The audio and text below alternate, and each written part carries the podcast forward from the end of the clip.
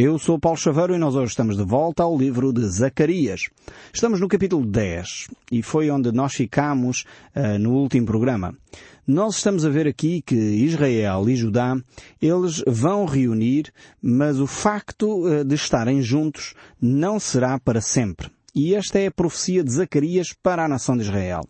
Creio que você está lembrado certamente que nós estamos num período em que o povo saiu já da Babilônia, está de regresso à cidade de Jerusalém e Zacarias, também com Ageu, e outros homens de Deus, como Esdras, Zorobabel, Josué, eh, são as pessoas importantes neste período histórico, eh, estão a tentar animar o povo a continuar o projeto de reedificação do templo.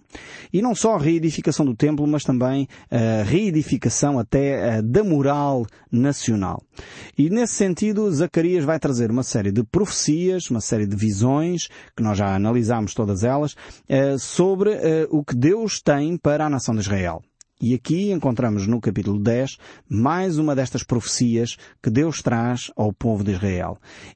Aqui temos, eh, neste capítulo 10, a ideia de Efraim, que é um sinónimo para um, o povo de Israel da região do norte. Eu não sei se você está uh, familiarizado com a história de Israel, mas neste período uh, Israel estava de volta então à Terra Prometida, mas antes disso o povo tinha-se dividido logo após o reinado do grande rei Salomão o seu filho cometeu alguns erros graves em termos da política interna e o reino dividiu-se. Dez tribos ficaram a norte, duas a sul.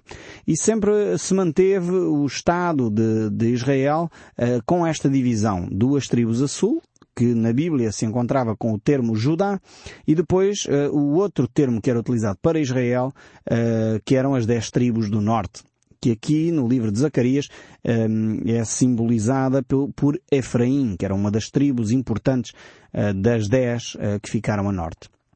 Então, apesar de aqui neste, neste texto de Zacarias, uh, Deus unir aqui Judá e Israel, uh, isso não, não significava efetivamente que a nação iria permanecer desta maneira. E por que é que não, uh, não iria permanecer assim? Porque o povo efetivamente não mudou aquilo que era o mais importante, que era o seu coração. E por causa desta não mudança, por causa desta atitude que se mantinha de idolatria, eh, de, de esquecerem-se quem era Deus, de não priorizarem o seu relacionamento com Deus, de colocarem os balaíns ou os ídolos do lar em primeiro lugar, toda esta atitude fez com que o povo se mantivesse longe da presença de Deus e o culminar disto foi quando Jesus Cristo esteve entre nós, a rejeição que eles fizeram a Cristo. Uh, inclusive, juntamente, uh, quando Cristo ia para o Gólgata, quando ia para a crucificação, quantas mulheres clamavam que o seu sangue caísse sobre elas e, infelizmente, esse pedido que elas fizeram veio a ocorrer. E veio a ocorrer no ano 70, quando o general Tito, romano, invadiu efetivamente Jerusalém e acabou de vez com a nação de Israel e espalhou todos os judeus uh, pelo Império Romano. E desde aí até 1948 uh, eh, Israel esteve fora do seu território até que em 1948 as Nações Unidas declararam uh, o Estado de Israel após o terrível uh, período nazi em que houve um extermínio terrível para com os judeus e outras etnias, não só os judeus, mas muitas outras etnias uh, foram perseguidas pelo sistema nazi e depois então 1948 foi-lhes atribuído esse território em Israel. e temos então Zacarias aqui a descrever esse período curioso, cerca de 3 mil anos, quase 3 mil anos antes, Deus revela a Zacarias aquilo que iria acontecer à nação de Israel. E porquê? Por causa do coração deste povo. Uh, o povo não se encontrou com Deus, não quis ser submisso à vontade de Deus, não quis obedecer àquilo que eram as orientações de Deus, no fundo não quis cumprir a, a sua parte do acordo. Porque é interessante que com Israel Deus tinha estabelecido um acordo, uh, que era a lei, uh, mas era um acordo uh, em que ambas as partes tinham aceito. Deus propôs a Israel esse acordo e o povo declarou que sim, senhor, aceitava isso. Nós encontramos lá uh, no livro do Êxodo, do Deuteronômio, portanto, onde Moisés escreve a lei, uh, encontramos frequentemente Deus a perguntar ao povo se era isso que eles queriam. Se era exatamente este tipo de acordo que eles queriam estabelecer com Deus. E o povo dizia, sim, é isso mesmo que nós queremos. E em vez de respeitarem o acordo que tinham estabelecido com Deus, constantemente eles desrespeitavam e porque Deus queria abençoar o seu povo, então ele mudou digamos assim, esse acordo, estabelecendo assim em Cristo Jesus uma nova aliança que é aquilo que nós hoje celebramos a Eucaristia, eh, a Santa Ceia para alguns, eh, aquilo que nós consideramos aquela cerimónia simples mas profunda, que é o tomar o pão, tomar o cálice e nos relembrarmos do sacrifício de Jesus Cristo, é o estabelecimento, como diz nas palavras do próprio Senhor Jesus Cristo, o estabelecimento de uma nova aliança, um novo acordo, um novo pacto entre Deus e o homem. E esse pacto agora já não é mais uh, igual ao anterior, já não tem a ver com os sacrifícios de animais, já não tem a ver com, com o facto do povo uh, ter que cumprir ritualmente todo aquele cerimonial, mas é um acordo que é alicerçado na graça e na misericórdia de Deus, na bondade de Deus. Ainda que aqui nós vamos ver exatamente também que Deus é um Deus de graça e misericórdia, mesmo no Antigo Testamento. Já Deus estabelecia aqui, e nós iremos ver isso aqui em, em Zacarias, um, como Deus quer uh, trazer ao seu povo esta graça e esta misericórdia. Mas Deus vai falar aqui ao povo para que eles tenham cuidado para não caírem um, no, na rede, digamos assim, dos falsos mestres. Vamos, vamos olhar o texto bíblico. Estamos aqui no livro de Zacarias, capítulo 10, e vamos ver a partir do verso 3. Diz assim, Contra os pastores se acendeu a minha ira e castigarei os bodes guias. Mas o Senhor dos Exércitos tomará ao seu cuidado o rebanho, a casa de Judá, e fará desta o seu cavalo de glória na batalha. Então os pastores aqui são os guias espirituais, mas neste caso concreto é aqueles guias espirituais que estão a conduzir mal o povo de Deus. E infelizmente há também. É verdade que muitas vezes o povo tem um coração sincero e os responsáveis por levar o povo a ter práticas erradas são os seus líderes espirituais porque não corrigem, porque não repreendem, porque não alertam para os perigos. E quantas comunidades cristãs em Portugal, e eu estou a falar para os portugueses e aqueles que nos ouvem no estrangeiro, mas essencialmente para aqueles que nos entendem, eh, em Portugal vivemos dias em que muitos líderes espirituais provavelmente estão a viver dentro deste padrão que Deus aqui definiu. São pessoas que estão a conduzir o povo mal estão a conduzir o povo em práticas que não são as práticas que Deus tem para o seu povo. E quanto cristianismo nós vivemos, vemos acontecer ao nosso redor, que não se coaduna, não se ajusta àquilo que é a palavra de Deus. Quanta idolatria nós podemos ver. Muitas vezes a idolatria não é só uh, ter uma imagem em casa. Imagem de um santo qualquer, imagem de um líder uh, espiritual qualquer, uma fotografia de não sei quem. A idolatria muitas vezes prende-se com nós colocarmos no lugar de Deus uma pessoa ou um bem. E muitas vezes nós verificamos isso. Até em determinadas comunidades, as pessoas passam a idolatrar o seu líder espiritual. Aquele seu líder é tão fundamental para a sua fé que aquela pessoa, aquele homem que se intitula bispo, apóstolo, pastor, padre ou outra coisa qualquer, ganhou uma preponderância tal que assumiu o lugar quase divino. Então as pessoas quase não fazem nada sem consultar uh, esse seu líder espiritual, esse seu guia espiritual. E Deus diz, isto é errado aos olhos de Deus. Isto não pode ser. Isto é idolatria. Nós precisamos, sem dúvida, da liderança, e Deus eh, é o próprio a estabelecer a liderança espiritual, mas nós temos que entender que a liderança espiritual não pode ser idolatrada, seja em que forma for. E é isto que Deus aqui está a repreender o povo uh, de Israel. Deus está zangado, podemos dizer assim, com estes condutores espirituais que muitas vezes se autopromovem, estes condutores espirituais que muitas vezes tiram partido uh, da fé genuína dos seus seguidores e os conduzem em caminhos errados. E por isso mesmo Deus eh, vai trazer aqui uh, uma visão futura sobre o Messias, uma visão futura sobre o verdadeiro guia espiritual que é o nosso Senhor Jesus Cristo, o Senhor dos Senhores, o grande sumo sacerdote, como diz o livro de Hebreus, aquele que nos vai conduzir verdadeiramente a um relacionamento profundo com o Pai. E vejamos aqui no livro de Zacarias capítulo 10, verso 4, o que diz, eh, o autor diz, de Judá sairá a pedra angular. Esta frase é lindíssima e nós já iremos ver todos os desdobramentos desta, desta expressão, pedra angular. Dele a estaca da tenda, dele o arco de guerra, dele sairão todos os chefes juntos. Então, primeiro, Zacarias vai referir-se aqui claramente à pessoa de Jesus Cristo. Esta expressão de Judá sairá a pedra angular refere-se à pessoa de Jesus Cristo e nós vemos essa referência de, de Cristo Jesus como pedra angular em muitos outros autores. Não é só Zacarias, eh, que cerca de 500, 600 eh, anos antes de Cristo nascer, eh, se refere a Jesus Cristo como pedra angular, mas também Isaías. O próprio Isaías, no capítulo 28, verso 16, diz, Portanto assim diz o Senhor Deus, eis que eu assentei em Sião uma pedra, pedra que já aprovada, pedra preciosa, pedra angular, solidamente assentada. Aquele que crer não foge. Temos aqui esta expressão de pedra angular, e só para aqueles que talvez não percebem de construção uh, civil, porque pedra angular aqui tem a ver com construção civil, tem a ver com o edificar uma casa. Uh, e uh, só agora as novas técnicas é que mudaram significativamente, mas há uns anos atrás as casas construíam-se colocando uma pedra que fosse com um ângulo reto, um ângulo de 90 graus, num, num lugar estratégico, neste caso seria um canto da casa, casa e essa pedra assentada nesse canto de, da casa daria então eh, as linhas orientadoras para construir os restantes paredes. Eh, era a tal pedra angular. Eu lembro-me da casa da minha avó, foi construída assim, e com o meu pai, que era pedreiro, eh, um dia tivemos que remover uma das paredes da casa e lá encontramos aquelas pedras enormes, quase com um metro de comprido, com, com bastante largura, as paredes eram muito grossas, eram feitas em pedra, e lá encontramos esta pedra angular. Era interessantíssimo uh, ver uh, em primeira mão aquilo que as Escrituras aqui falam. E esta pedra angular servia para quê? Para, a partir dali, construir toda a casa direita. E Jesus Cristo é essa pedra angular sobre o qual a nossa vida, a Igreja, iria ser estabelecida.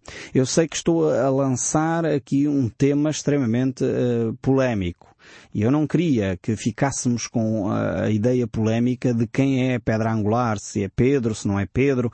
Uh, a questão é aquilo que o próprio apóstolo Pedro diz sobre este assunto. Eu gostava então que nós fôssemos ver, em vez de alimentarmos polémicas uh, de ideias e de opiniões, vejamos o que é que as Escrituras dizem sobre o assunto. Quem é de facto esta pedra angular sobre a qual a Igreja iria ser estabelecida? 1 Pedro capítulo 2, verso 6. No Novo Testamento, vamos ver o que é que o próprio apóstolo Pedro diz sobre o assunto. E diz assim, Pois isto está na Escritura. Eis que ponho em Sião uma pedra angular, eleita e preciosa, e quem nela crer não será de modo algum envergonhado. Vemos que o próprio apóstolo Pedro afirma que a pedra angular sobre a qual a igreja é estabelecida não era ele, mas era o próprio Senhor Jesus Cristo. Então é necessário nós entendermos bem uh, aquilo que a Bíblia diz. Quer Zacarias, quer Isaías, quer o próprio apóstolo Pedro, reafirmam que a pedra angular, a pedra principal, a pedra de esquina sobre a qual a igreja é edificada é a pessoa de Jesus Cristo. E quando nós confundimos este aspecto, então todo o edifício começa a ficar mal construído. Se nós colocamos uma pedra angular numa esquina de uma casa e essa pedra não tem um ângulo de 90 graus, não é bem aquela pedra uh, com um corte exato, toda a casa vai ficar mal construída. Uh, e infelizmente creio que muitas vezes há comunidades cristãs que começaram a construção da sua casa de uma forma uh, errada, com uma pedra angular errada. E não foi a pedra angular Cristo, e por isso muita da edificação que está sobre essa pedra uh, está torta. É assim que acontecia com as casas que eram edificadas até há bem pouco tempo no nosso país, uh, e quando uma pedra não era bem talhada, toda aquela casa ficava, sofria, ficava torta, não estava direita, como é óbvio. Precisamos de alicerçar a nossa fé verdadeiramente naquele que é a pedra angular do cristianismo, que é a pessoa de Cristo. Não é Pedro. Por muita uh, vontade que nós tivéssemos, ainda que Cristo disse isso a Pedro, tu és uh, Pedro e sobre esta pedra edificarei uh, a minha igreja e essa expressão sobre esta pedra edificarei a minha igreja foi a declaração que o apóstolo Pedro deu, tu és o Cristo, o Filho do Deus vivo. portanto, Pedro reconheceu que a pedra angular era a pessoa de Cristo e Jesus Cristo disse sobre esta pedra, sobre este, este fundamento que é Cristo, Filho do Deus vivo, eu vou edificar a minha igreja. E infelizmente quando nós edificamos a igreja sobre outras coisas, de facto a igreja tem criado aberrações. Tem criado coisas que não são fundamentadas na espiritualidade, não são fundamentadas na relação com Deus. Precisamos de facto voltar à pessoa de Cristo. Precisamos voltar à pedra angular. Assim é quando se faz uma construção de uma casa. Se nós começamos a construir uma casa e de repente começamos a ver eh, que as paredes estão tortas, temos que voltar onde as paredes eh, ficaram tortas, eh, que é para fazer a correção de, desse defeito. Se nós não voltamos atrás e fazemos a correção a partir do erro, vamos continuar a construir em cima de um erro. Precisamos, sem dúvida, voltar à pedra angular. Este é o grande desafio do cristianismo, independentemente da confissão religiosa que você possa ter. Eu não estou aqui a falar de, de, de confissões religiosas, não estou a falar de catolicismo, uh, protestantismo, ser evangélico, ser outra coisa qualquer. Uh, o rótulo, como vocês já sabem, já me vão conhecendo, uh, não é o importante aqui. O importante aqui é voltarmos à pessoa de Jesus Cristo, aquele que é o nosso alicerce para a nossa fé. Afinal de contas, nós dizemos que somos cristãos.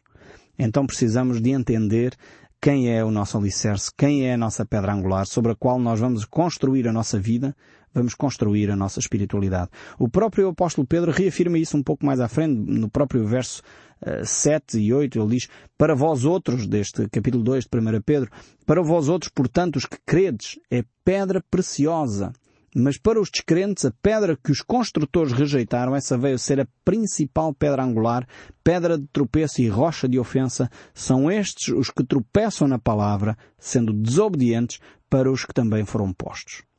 Então muitos eh, que realmente alicerçam a sua vida noutras, eh, noutras espiritualidades, noutras pedras angulares, seja eh, realmente pessoas importantes ou, ou ideias esotéricas, ocultismo, yogas e outras coisas que tais, que não Jesus Cristo, realmente vão sofrer porque estão num caminho errado. Estão a construir uma casa que não vai ficar direita, de forma alguma.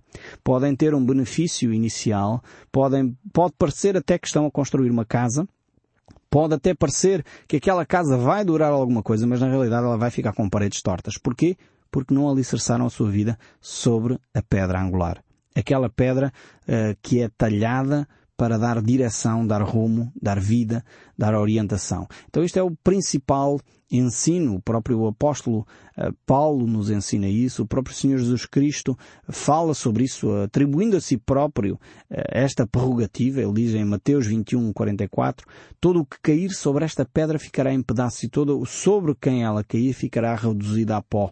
Ou seja, esta pedra aqui uh, não era só uma pedra que dá rumo, mas é uma pedra que confronta confronta ideologias, confronta filosofias de vida, confronta ideias que nós temos. E eu sei que muitas vezes nós não queremos ser confrontados. Nós não queremos ouvir Deus exatamente porque temos que ser confrontados com as nossas ideias temos que ser confrontados com as nossas tradições. E quantos de nós, eh, muitas vezes, não queremos isto? Não, mas eu tinha a ideia que durante anos sempre ouvi dizer que a pedra angular, a pessoa sobre quem Cristo ia edificar a igreja era o flantal. Ah, mas isto agora vai confundir-me muito, vai mudar tantas minhas, os meus hábitos, vai mudar tantas... Pois, mas temos que fazer opções. Ou seguimos a Cristo, ou seguimos as nossas tradições, ou seguimos outra coisa qualquer. Nós realmente temos que tomar esta decisão e, e por isso Jesus faz esta afirmação que ele é esta pedra que confronta, esta pedra que muitas vezes uh, torna-se incómoda para cada um de nós.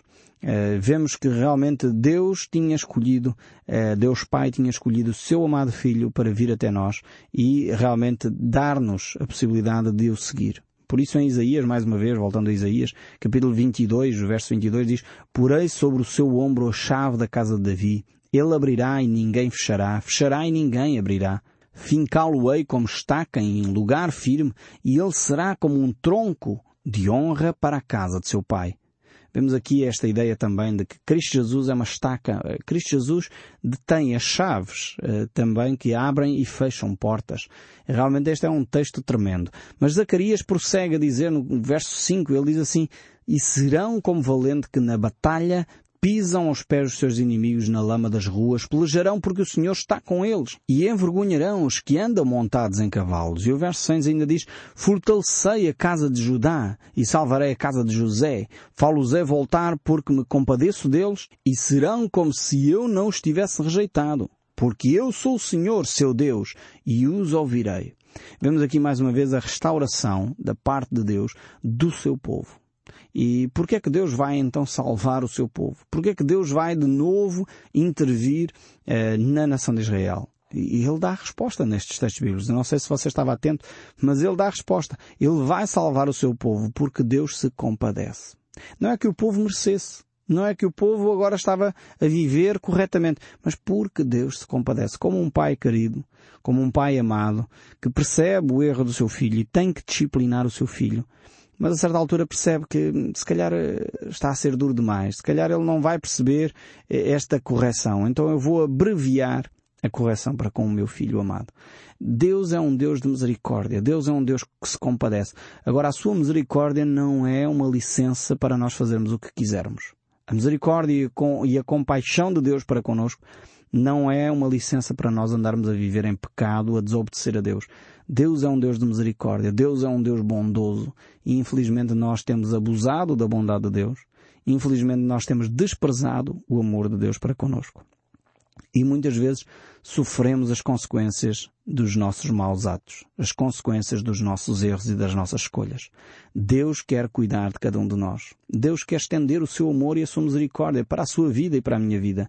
Deus quer nos abençoar. E este é o grande discurso das Escrituras, é a grande mensagem da Bíblia. Compete-nos a nós acolher esta dádiva dos céus.